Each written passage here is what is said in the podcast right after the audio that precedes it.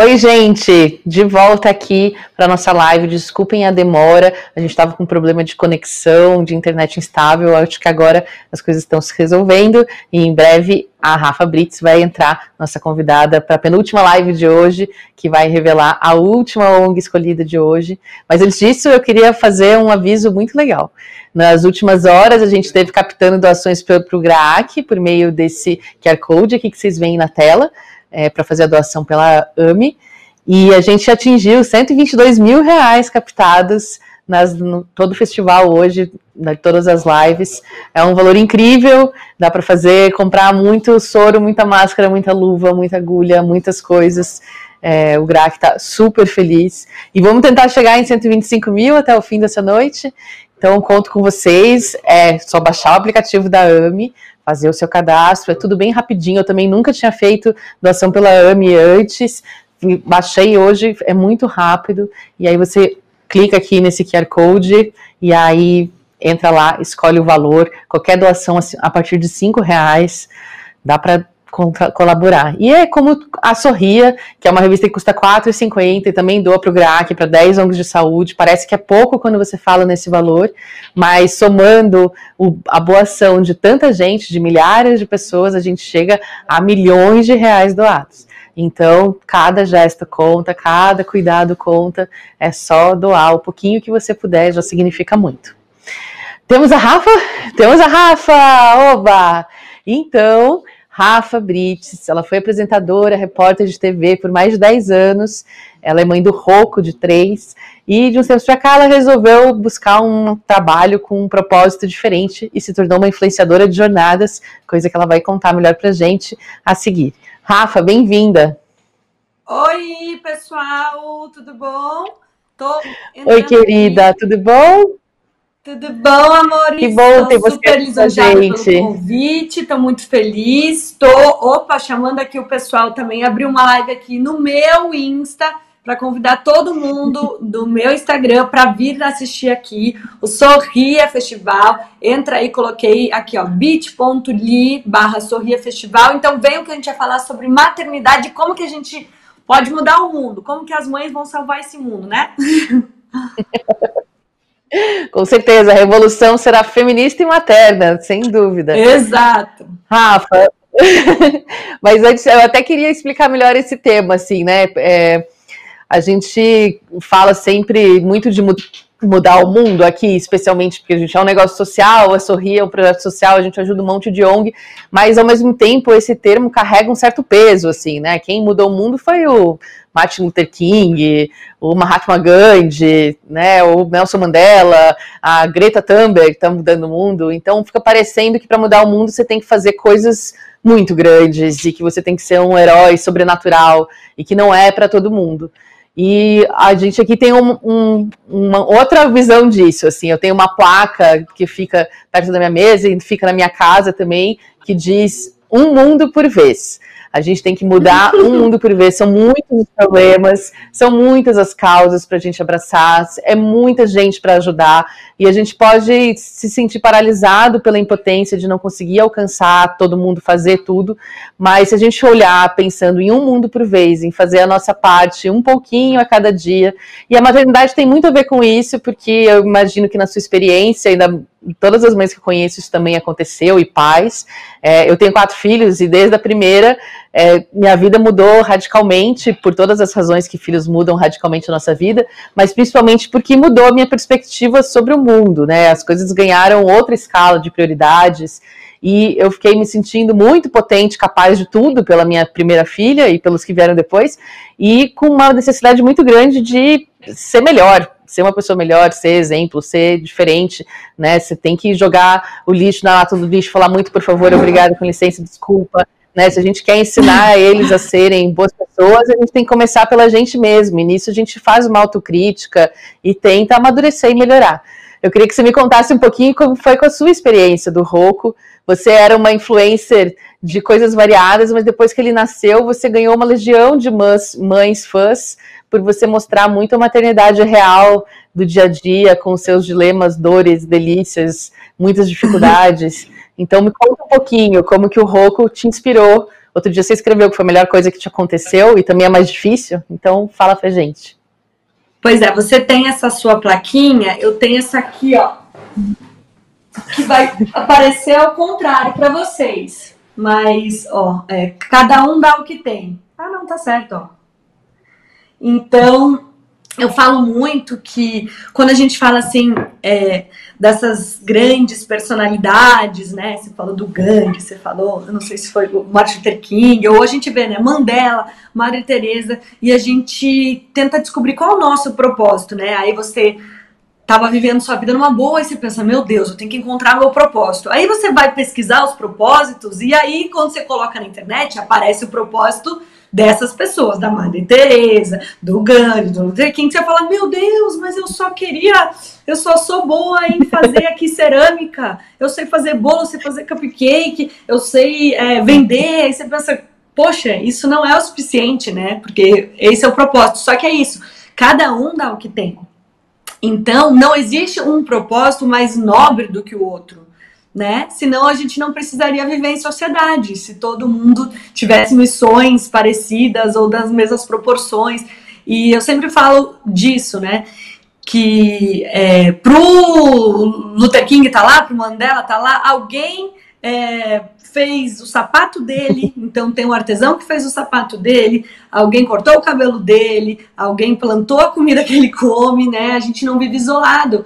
Então, é, se cada um fizer com carinho e bem aquilo que sabe fazer, estaremos todos cumprindo o nosso propósito, né? E agora falando sobre maternidade, é... a minha gravidez, ela não foi planejada.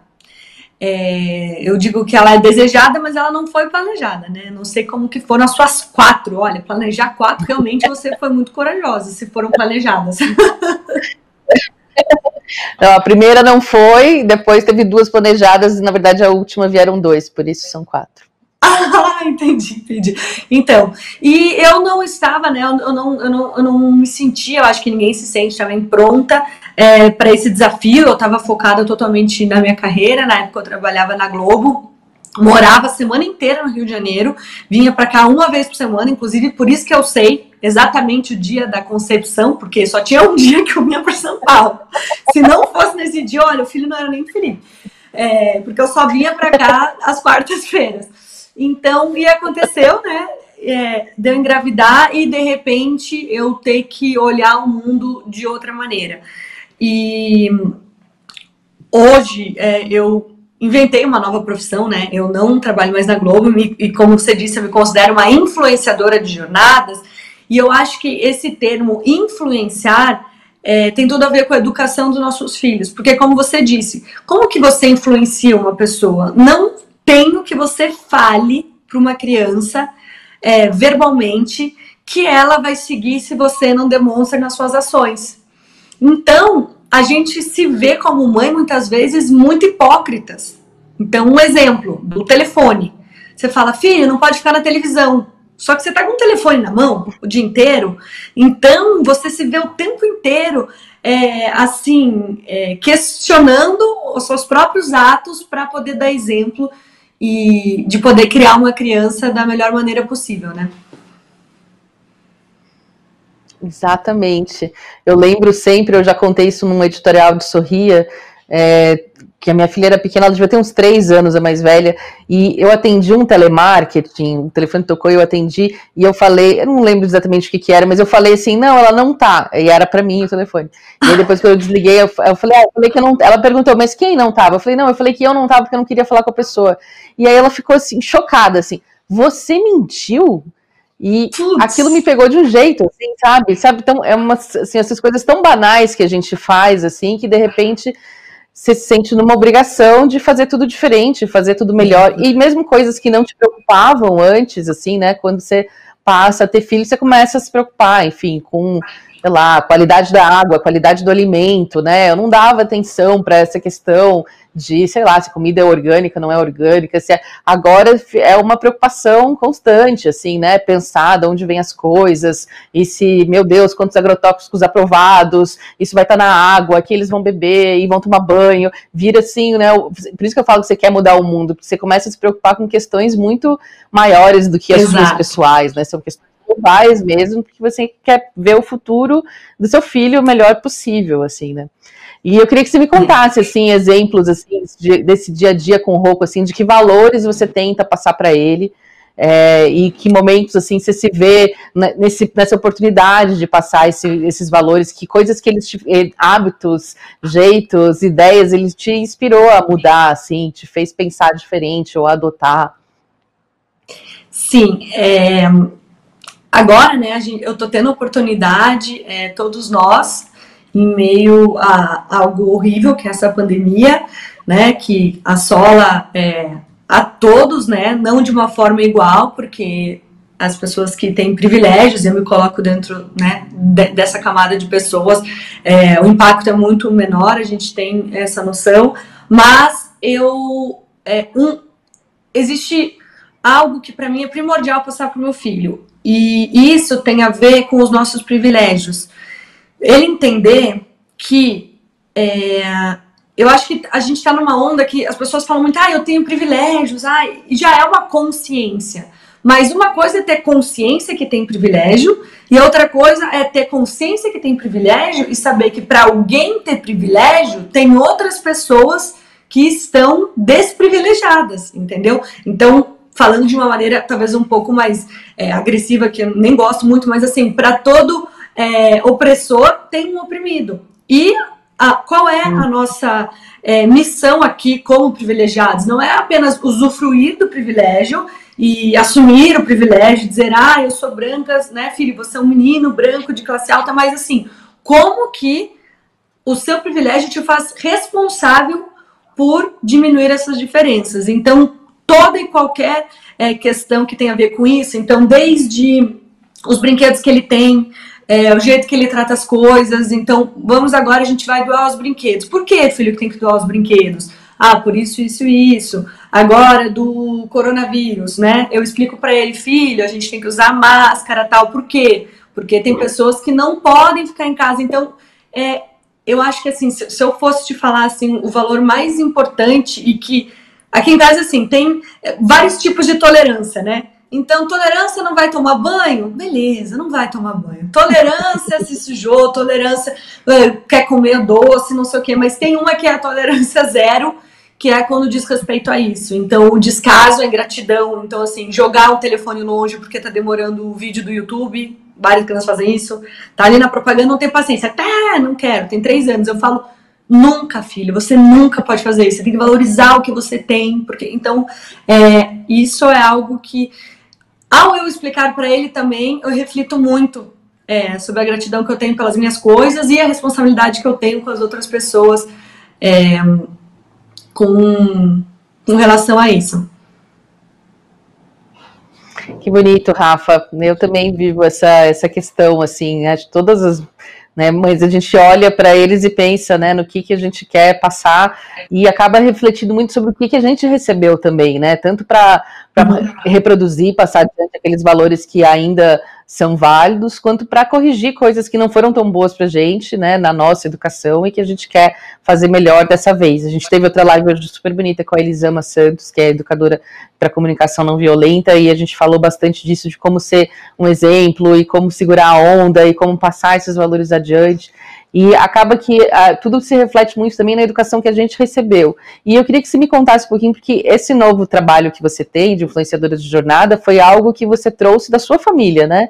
Eu, eu, vi que você é, é algo que você aprendeu com seus pais. Conta pra gente como que é isso, como que isso funcionou e surgiu e como que você está reproduzindo agora para uma nova geração. Então, gente, para todo mundo que está nos assistindo, isso é muito valioso, certo? E eu talvez só tenha percebido isso na minha idade adulta, quando eu percebi que é, poucas pessoas tiveram essa oportunidade que eu tive. É, o meu pai, ele era um empresário, então ele fazia todos esses encontros, convenções de planejamento da empresa tal, é, dentro da empresa dele. E um momento ele percebeu, poxa, mas se para minha empresa prosperar, se para minha equipe é, trabalhar e ter melhores resultados, a gente precisa parar, escrever, fazer as metas, ouvir os outros, né? Ouvir feedback, fazer brainstorming, todas essas palavras em inglês aí de empresa. Ele falou, poxa, por que, que a minha família é... Por que, que eu não faço isso com a minha família? Se nós também somos um núcleo que quer prosperar, que quer realizar os sonhos. Então, em 98, ele criou um, um encontro chamado Transformando Sonhos em Realidade, com camiseta, moletom, faixa, como uma convenção mesmo. Foi num hotel, mas para cinco pessoas. Então, era eu, ele e as minhas duas irmãs. E aí, gente, eu sempre deixo aqui a mão para poder mostrar para vocês. Lá em 98, ó, tem a nossa pastinha, então tá lá, ó, transformando sonhos em realidade, Uai. 1998, Florianópolis. e aí, e aí a gente escrevia os nossos sonhos, aí tinha assim, segundo dia, o que, que a gente vai fazer hoje? Técnica do mapa mental, coisa que tem curso hoje, né? Eu tava lá em 98. Hoje, né? Exatamente ele foi muito pioneiro. E aí a gente escrevia todos os nossos sonhos e estratégias e como que a gente podia se ajudar.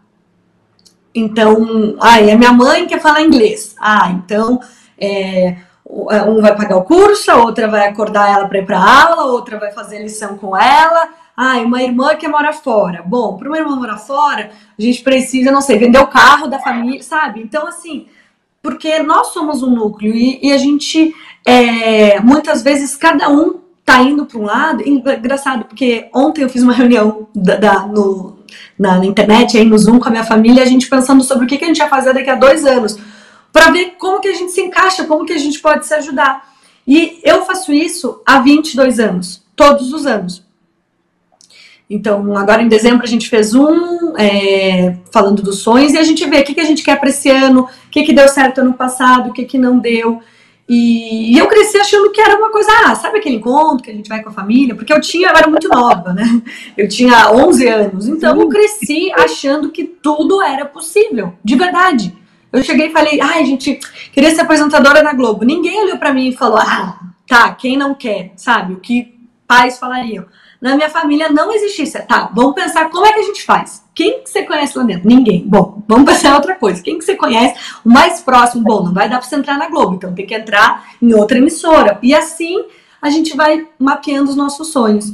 E isso tem é, várias, né, vários impactos maravilhosos na minha vida e não só eu posso aplicar isso na minha vida, como toda a família pode aplicar, todas as pessoas podem aplicar. E traz uma coisa muito linda que é não só os pais saberem os sonhos dos filhos, né? E você parar de perguntar o que, que você vai ser, porque o seu filho já é. Então, mas também quando nós pais, né? E, e agora eu sou, eu sou, filha e mãe, mas assim, quando os pais contam os sonhos para os filhos, você sai de uma posição que é muito uh, latina, assim, sabe? De, de paternidade, maternidade, que é uma coisa heróica que é infalível. E a gente se ferra, porque quando a gente vira adulta, a gente vê todas as falhas dos nossos pais e vê eles adoecendo e vê a, a, a, idade chegando e vê aquela vulnerabilidade. Você fala, meu Deus, o que, que aconteceu? E o nosso mundo cai. Mas quando você cresce já sabendo os sonhos dos seus pais, você enxerga os seus pais como seres humanos e o mais lindo de tudo, você se torna álibi dos sonhos deles. Então, aquela reunião que você chegaria em casa culpada, ai filho, não consegui te pegar na escola, não sei o que, não sei o que, que a gente vive. Quando seus filhos fazem parte disso, você não chega assim, você fala, filho, essa reunião foi daquele sonho que a mamãe tem, sabe? De pegar aquela vaga. Então, hoje eu vou ficar até mais tarde por isso, combinado? Combinado, me manda boa sorte. E aí vira um, um, uma grande equipe, sabe? Nossa, que legal isso, Rafa. Seu pai foi muito pioneiro. Isso podia, muito, né, ele podia muito, fazer muito, uma, uma educação, assim, uma matéria em escola disso. E muito legal vocês se enxergarem como um time mesmo, né? De se ajudar uns aos outros. Não era que ele era o empresário, né, o, em casa e na, na, família e também na empresa, assim, que estava dando metas para vocês. Vocês estavam se colaborando, assim, né? A colaboração é tão importante de ser ensinada e tão difícil também de ser ensinada, né? É. Porque é, enfim, o oposto do egoísmo. E a gente tem uma natureza egoísta, como a gente ensinar a generosidade é sempre é sempre um desafio, assim. Essa era a minha próxima pergunta, na verdade, que é, né, a gente está vivendo um momento de a gente está vendo recordes de doação, a gente está vendo uma crise global que é inevitável a gente conversar com as crianças sobre o que está acontecendo e conversar com elas sobre o nosso papel nisso, que vai desde, tipo, tem, isso, temos que ter paciência para ficar em casa, temos que usar máscara, temos que ter paciência que as aulas estão suspensas, que não dá para brincar com os amigos, porque isso vai ajudar a proteger outras pessoas. Mas mais do que isso, a gente tem que começar mesmo a pensar é, em como a gente vai educar eles para superar a todos os, o contexto que nos trouxe até aqui, né? Enfim, como a gente vai educar essas crianças para generosidade, para uma cultura de doação, para eles serem melhores do que foram as gerações anteriores, que deixaram esse legado de desigualdade tão grande que aprofunda muito a crise que a gente está vivendo. E com, é, quando a gente fala disso, como a gente ensina as crianças a ser generosas, né? Acho que é muito legal o, o, o programa que ensina você a cooperar com a família é um passo lindo disso. O que, que você acha mais que a gente pode fazer? O que, que você pretende fazer com o Roco para ensinar ele a ser generoso, ser um doador para a vida? Uhum. Sabe, tem um, uma, uma parte de um livro da Jamila Ribeiro é, para quem não conhece, eu indico que vocês conheçam. Ela, ela tem um livro que chama Lugar de Fala, o outro que é o Pequeno Manual Antirracista, né? E ela fala muito sobre o racismo. Mas passa, obviamente, quando você vai né, se, se posicionar como antirracista, pela empatia. E ela fala isso, que a empatia não é algo que alguém desenvolve é, de uma hora para outra ou sem o contato com o, com, é, com essa pessoa que você tem que estar empatia. Porque empatia não é você falar, olha, eu, eu faria isso. A, a empatia é você ver o mundo pelos olhos daquela pessoa e aí saber os recursos que ela tem, né, internos, emocionais, externos, para poder mudar alguma coisa. E como que a gente consegue isso, né? Como que você consegue ter empatia por algo que você não vivencia, por algo que você não tem contato? Então, é, eu sinto que a melhor maneira da gente desenvolver empatia aos nossos filhos é que eles tenham informação, conhecimento, contato e vivência. Então, assim, desde você, então falando agora sobre o racismo, você trazer livros que os personagens sejam negros, ver desenhos que os personagens sejam negros, fazer desenhos que tenham negros, mostrar é, super-heróis, e obviamente até pouco tempo a gente não tinha nessas referências, mas buscar guerreiros africanos e mostrar essa potência também. É, aí falando sobre, não sei, é, homofobia, né? Ler histórias, fazer com que conviva com casais é, homossexuais, conviva com trans, conviva. Você tem que inserir aquela pessoa naquele ambiente também, né? Porque senão fica muito difícil a pessoa ter empatia. Eu sei que a minha família desenvolveu é, essa empatia dentro de mim porque eu sou voluntária desde que eu me conheço por gente. Então, assim, eu já trabalhei em todos os lugares que você pode imaginar. Trabalhei em, em é, casa de repouso, trabalhei em berçário de recém-nascido, que os pais perderam é, o, o pátrio poder, que não sei nem se que chama mais pátrio poder, mas na época falava pátrio poder. Já trabalhei é, num hospital com pessoas que tinham lepra, em tudo que você pode imaginar, eu já fiz parte de trabalho voluntário. Então você se solidariza, você vive aquilo e você começa a ter empatia. E obviamente, sendo repórter, nossa, repórter é, é bom, você sabe porque você também é jornalista, né?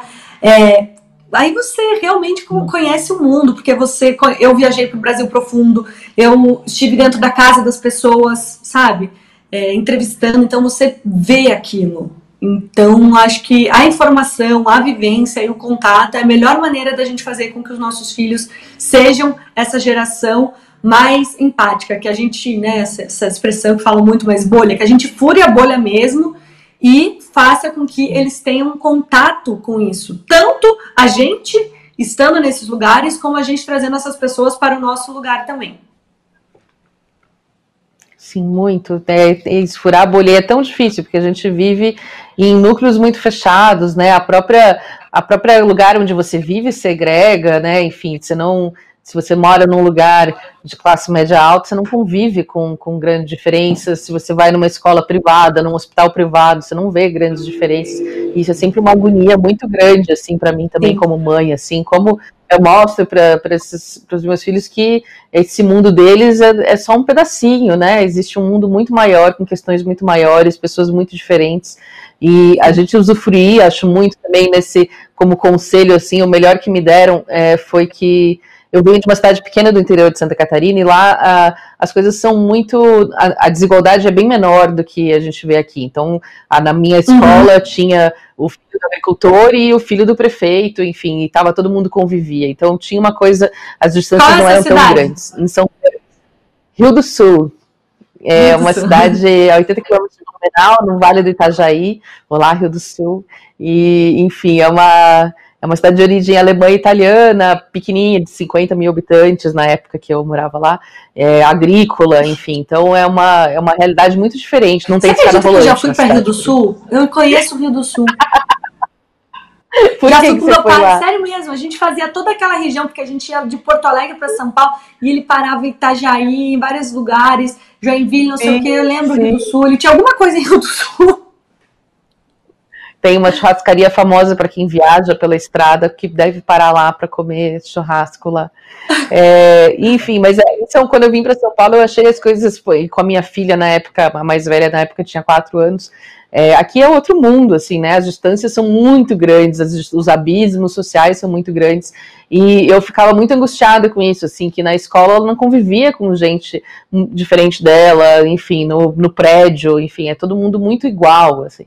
E a, o melhor conselho que me deram e que eu dou para novas mães também é frequentar espaços públicos o máximo possível, assim, né? Então a gente tem que fazer valer nossos direitos de cidadãos e sair dos shoppings, sair dos espaços protegidos da escola, do condomínio, do esses lugares tão formatados para a igualdade, né? E passar mais pelo, pelos parques, pelas praças, pelo transporte público, né? Para muita gente isso não é opção, não é uma opção, é a única opção, né? Enfim, para a maioria das pessoas, mas se não é essa sua realidade, é para aí que você tem que ir para conviver com, com a diferença, né? Aqui tem os Sescs maravilhosos, enfim, os parques, é onde você vai encontrar, ter chance de encontrar gente diferente.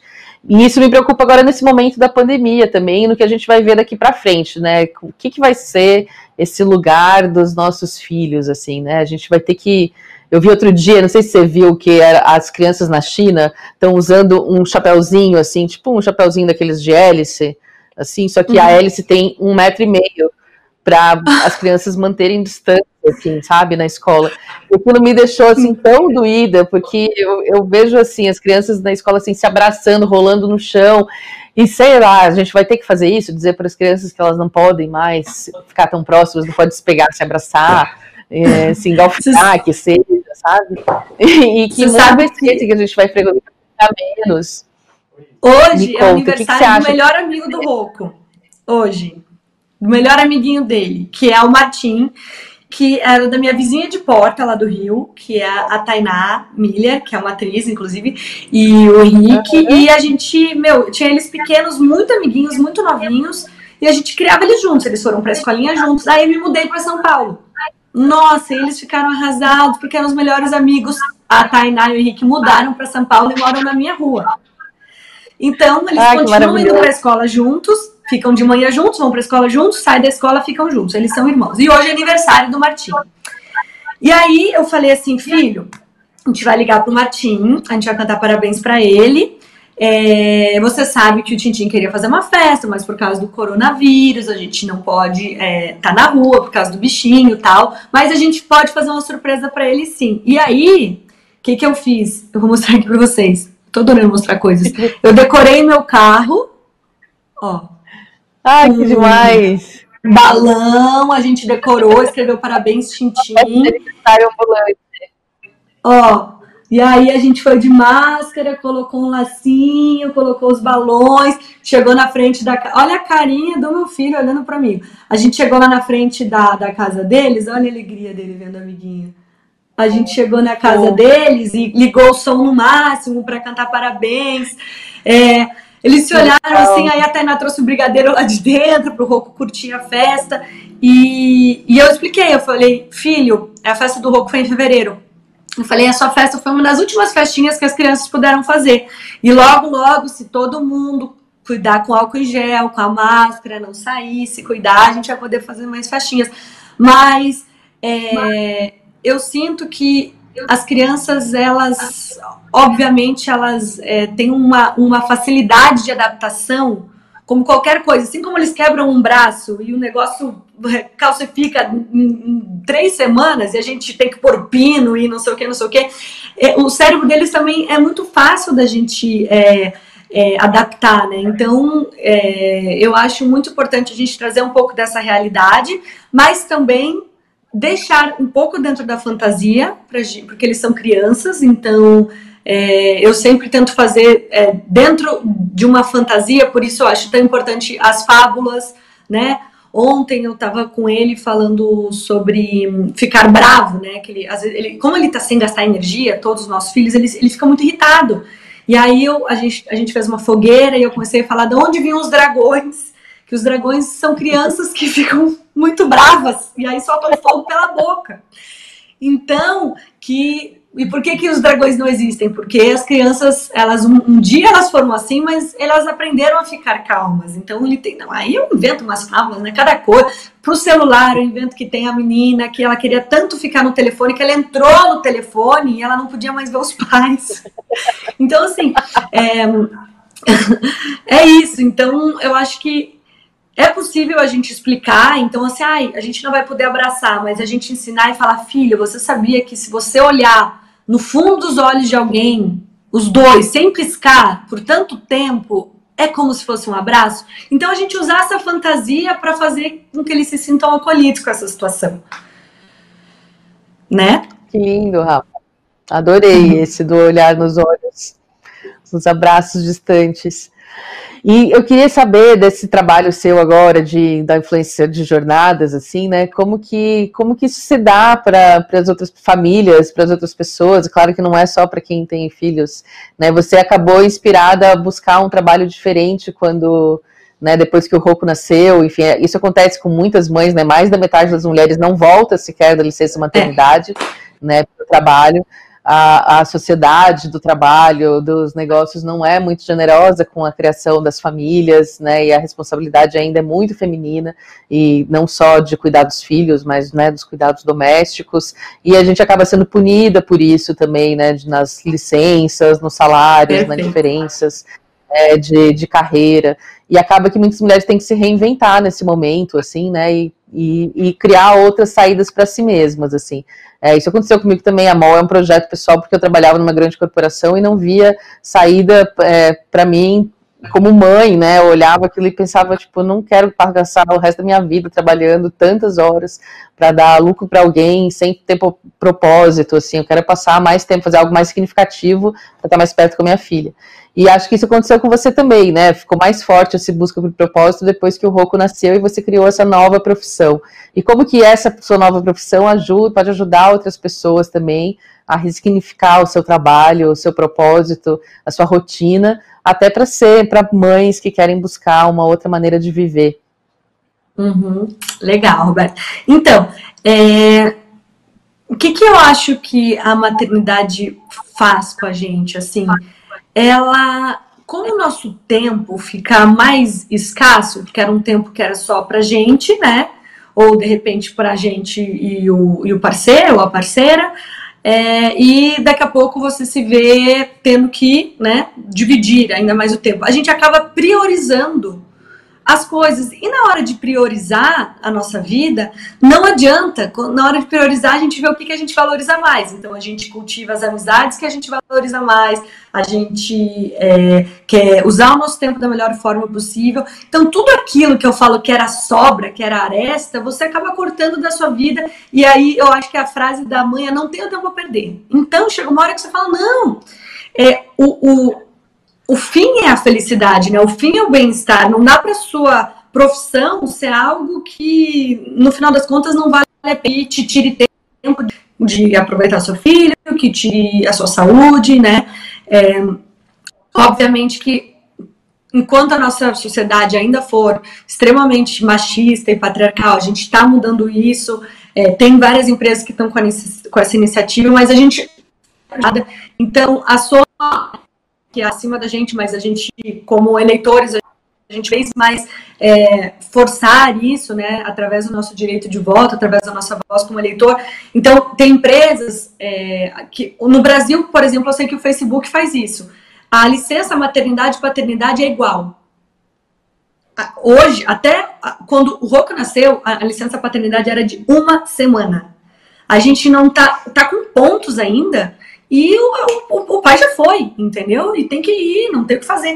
Então, assim, é, a, na hora de contratar, pensa, se a licença paternidade e maternidade, os dois, a hora que chegar numa entrevista, um rapaz de 33 anos, casado há tanto tempo com uma mulher, tanto faz, ele vai ver quem é o melhor, ele não vai pensar, não, essa mulher vai ficar parada um ano, porque o cara também vai. Então, são várias ações. É, eu percebi isso na minha profissão, que não estava justificando, né? O meu meio não estava justificando o meu fim. É, parei e me perguntei o que é o melhor que eu poderia fazer para contribuir com o que a vida me ensinou. É, eu já tinha uma estabilidade financeira e, e decidi, enfim, é, largar meu emprego como apresentadora mesmo, né, que talvez trouxesse um status ou algo assim, para realmente viver esse meu propósito, que era de passar para outras pessoas o que eu vivi com a minha família. Porque quando eu conto essa história, a maioria das pessoas olha para mim e fala: ai, que pena que eu não tive isso. E eu digo: olha, talvez você não teve, mas a gente pode sim ter essa rede de apoio, talvez não seja sua família de sangue, né? E eu falo muito sobre isso. É, eu tive a oportunidade da minha família ser minha rede de apoio, mas nem sempre a família é rede de apoio. Porque é, as famílias têm um amor protetor. E o, a proteção é não correr riscos. Então você chega tão empolgada para sua família e fala: Eu vou mudar de profissão, eu vou abrir uma loja de roupas e a família tem um amor protetor, então ela não te apoia. E a minha família tem um amor propulsor. Né? Então, e nem sempre as famílias têm esse amor propulsor, propulsor, mas você pode achar uma rede de apoio. Então, o que, que eu pensei? Eu vou criar uma comunidade de mulheres, que chama Influenciadoras de Jornadas, que a gente seja essa nossa rede propulsora. Que a gente chegue lá e fala, meninas, Hoje mesmo eu estava falando com uma influenciadora de jornadas que é a Júlia, e ela é enfermeira. E ela falou: tô abrindo uma empresa de consultoria, não sei o quê. E, e, outra que é fisioterapeuta mandou o site dela. Então a gente vai vendo e vai se ajudando. E essa é a minha ideia, que através do Transformando Sonhos em Realidade, que é a minha empresa, né, que chama TC, eu faço cursos online, tem cursos pagos e tem todo o material gratuito que eu também entrego na internet, para que as pessoas é, se desenvolvam, é, se conheçam e saibam que podem voltar a sonhar, podem ter um planejamento. E eu então me pergunta, por que só mulheres? Porque eu sinto que é, existem assuntos que ainda são é, importantes para mulheres e eu preciso falar muito deles nos meus cursos. Então, talvez os homens ficariam perdidos lá, porque eu falo muito sobre empoderamento feminino, sobre como machismo. Então, assim, por enquanto são só mulheres. É, e é isso. Eu começo agora dia 3 de junho, uma maratona de 14 dias de live, todos os dias, falando que o que impede né, a gente de realizar nossos sonhos é só se inscrever lá, tem os grupos do WhatsApp, tudo. Depois eu abro uma nova turma. É, eu amo o que eu faço, eu passo aqui o dia inteiro, estou no escritório, que é uma zona, e sou muito, muito, muito feliz com o que eu faço. Que lindo, Rafa. Fico muito feliz por você. E acho que isso vai ajudar muita gente. Esse é um, um, comentário que a gente escuta tanto das mulheres perdidas depois da maternidade, assim, buscando um novo, um novo caminho, assim, e é muito legal saber que tem alguém buscando ajudá-las.